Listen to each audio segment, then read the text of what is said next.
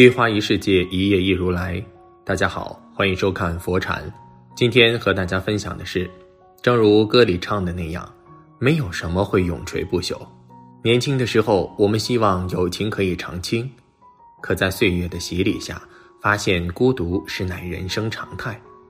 是啊，我们早就该明白了，孤独只是心有不甘，于是努力让自己合群，去融入所谓的圈子。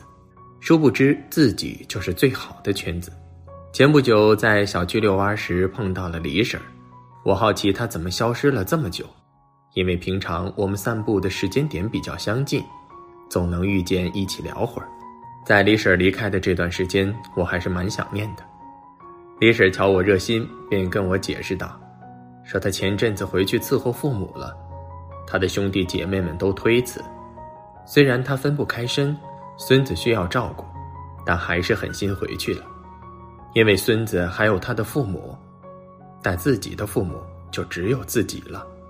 我听李婶说了事情的前因后果，顿时感叹亲情也会日渐消散的。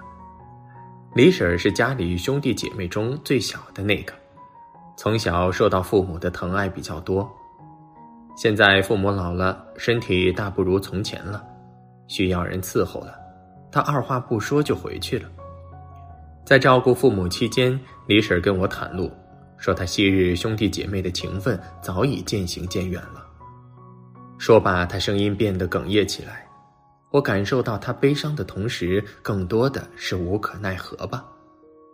是啊，我们这一生都走在告别的路上，只是让我没想到的是，兄弟姐妹之间的情分也会走到渐行渐远的地步。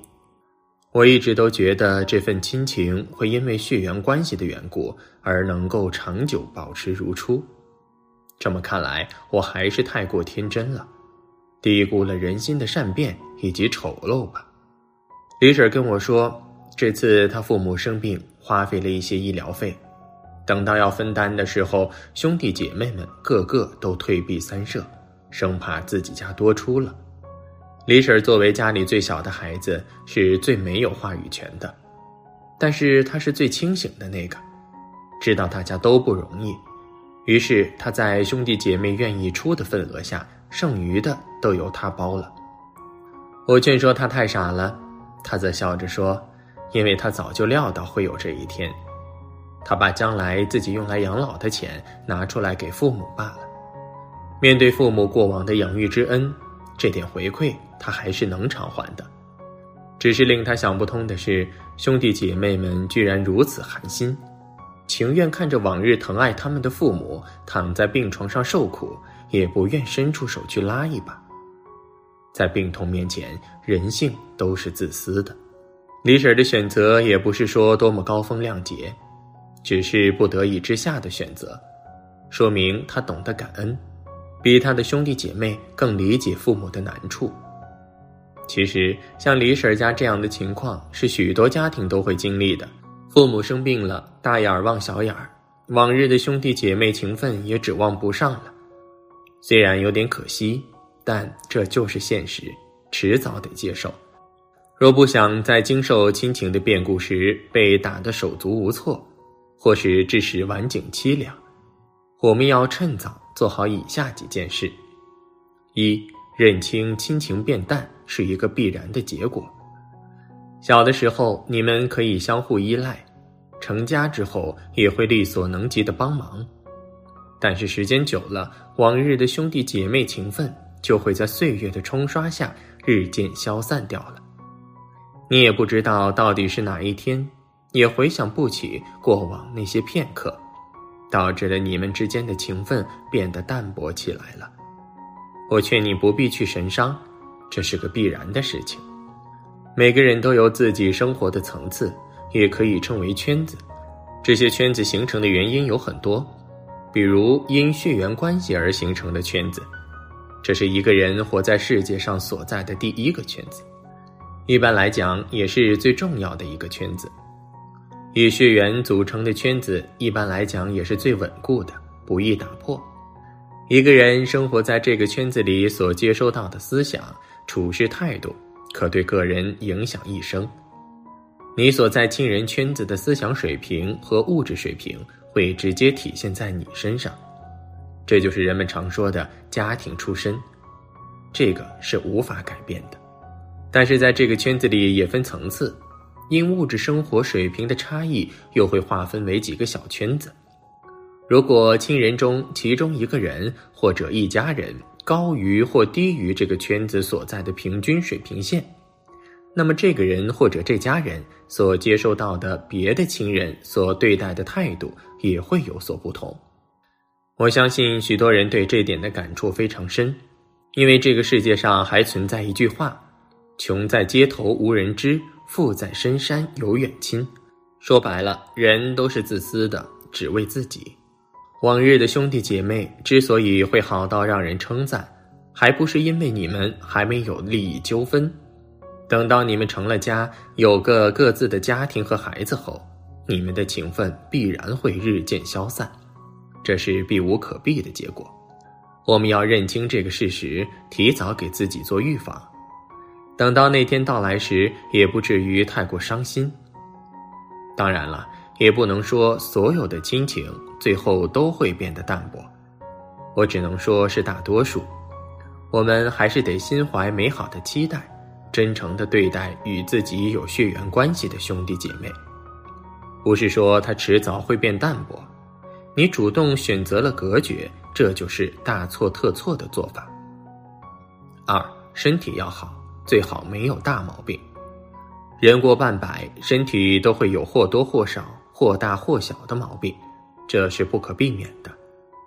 即便如此，我们还是要有自己的规划，作息得规律，得管住自己，不要胡吃海喝。人下半场拼的不是你有多少身家，而是你的身体有多硬朗。当然了，有的人会讳疾忌医，明知道自个儿的身体已发出多次警示了，仍旧不管不顾，最后导致因小失大。这就得不偿失了。有的老人之所以不愿意面对，是害怕给子女增加负担，于是他们懂事的选择沉默，妄图能够扛过去，也就相安无事了。说到这儿，还是蛮心酸的。人这一辈子都在为子女操劳，到了该颐养天年的年纪，还是得看子女的脸色。我觉得年过半百的父母们不必如此卑微。想想孩子们小的时候，若是生病了，你们当初是如何着急的？如今时空颠倒，年幼的孩子长大了，而当初为他们遮风挡雨的你们，却已经老了、病了。凡是有孝心的子女，也断然不会忍受自己的父母经受病痛的折磨。为了大家，年过半百的父母们也要好好珍重、爱惜身体。三有自己的爱好，有点小金库。人过半百后，大多数的人活成了没有，他们的眼里只有孩子以及孩子的孩子们，唯独没有了自己。曾看过有人解释为什么会有隔代亲，是因为父母想把在你身上的亏欠弥补在你的孩子上。想想也是，当初生活条件没那么好，孩子跟着父母吃了不少苦。如今条件好了，随着孩子的出生，父母会把积压在心里面的亏欠，通通都弥补在孙子背上。我觉得不必如此，每一代人都有他们的成长环境，也都是有意义的。年过半百的父母们也不必愧疚，你们将孩子们养育成人，就已经是莫大的恩情了。若是再要为他们的孩子，而自己让你们受生活的苦难，那就是他们的不孝了。年过半百的老人大多都为了子女而活，他们从未考虑过自己。他们没有自己的爱好，确切来说不是没有，而是早已忘了，或是不敢有。在生活的面前，他们活得小心翼翼，即便如此，还是不讨人欢喜。讲真，我特别心疼，他们不该这样的，也不应该被人嫌弃。他们尚可自理，没有到需要被人照顾的地步，就惨遭不待见了。在这里，我真诚的希望年过半百的父母们去发展自己的爱好，平常攒点自己的小金库，有钱才能活得硬气呀，不必伸手求人、看人脸色。人这一生该怎么过才能圆满？其实并没有绝对。人过半百，理应最通透，看清了世间人情冷暖，尤其是在经受兄弟姐妹亲情的叛变之后，最该爱护的人只有自己。